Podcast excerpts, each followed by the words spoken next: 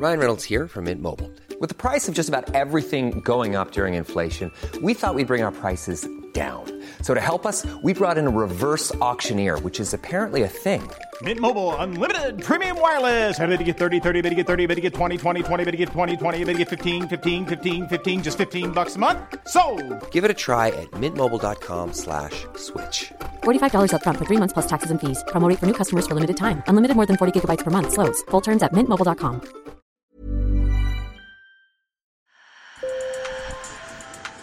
Bonjour. Hello. Hola. Marhaba bikoum. sur le fil. Le podcast d'actu de l'AFP.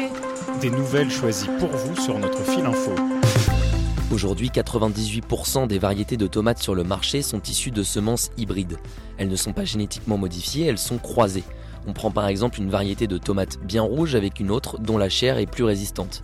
Le fruit de cette union, une belle tomate calibrée qui résiste au transport.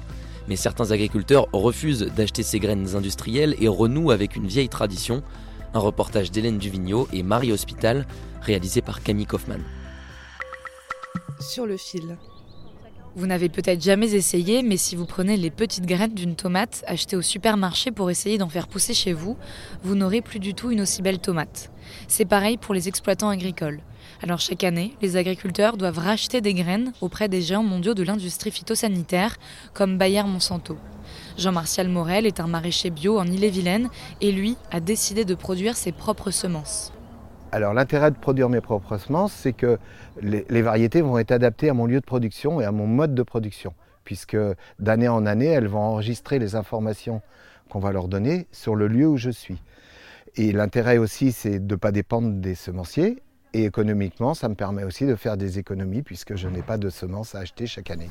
Depuis les années 30, toutes les semences hybrides françaises sont inscrites dans un catalogue officiel et elles sont les seules à être autorisées à la commercialisation. L'idée, c'est de garantir une traçabilité et une certaine qualité. Si les semences hybrides permettent de produire beaucoup et de manière homogène, elles deviennent aussi plus vulnérables et ont besoin de pesticides, ce qui est incompatible avec l'agriculture biologique. Mais avec ces semences dites paysannes, Jean-Martial Morel assure qu'il n'a pas besoin de substances chimiques. Si vous voulez, une plante, elle n'a pas envie de mourir, donc d'elle-même, elle va travailler dans ses résistances, la résistance au mildiou, Le mildiou, c'est une maladie qui s'attaque par exemple aux tomates, aux vignes, aux pommes de terre. pour pouvoir euh, l'année prochaine eh bien, avoir cette résistance dans ses gènes. Donc si on voit des, va- des- des plantes qui sont vraiment très très attaquées, on ne va pas choisir de garder des tomates de cette plante-là, on va plutôt choisir de garder euh, des, des tomates par exemple de cette plante-là qui, elle, n'a pratiquement aucune attaque de mildiou. Jean-Martial Morel renoue ainsi avec une pratique ancestrale. Depuis la naissance de l'agriculture il y a 10 000 ans, le premier sélectionneur, c'était le paysan. Véronique Chable, agronome et chercheuse à l'Institut national de la recherche agronomique. Et au début du siècle dernier, pour optimiser cette sélection vers l'homogénéité et la stabilité, on a créé le métier de, semencier, qui n'existait pas avant. C'était une part de l'activité à la ferme et elle était normale. Et donc cette part de l'activité à la ferme, qui est la sélection des semences, le maintien des semences, c'est complètement oublié, ne fait plus partie des compétences des agriculteurs. Et donc c'est ça qu'on réapprend ensemble. Depuis juin 2020, les semences paysannes peuvent être vendues à des jardiniers amateurs. Alors c'est un premier pas, mais selon elle, il faudrait autoriser leur vente à grande échelle. C'est pas simplement une responsabilité d'agriculteur, il faut aussi prendre conscience que la diversité dans nos assiettes participe aussi à la résilience de nos écosystèmes.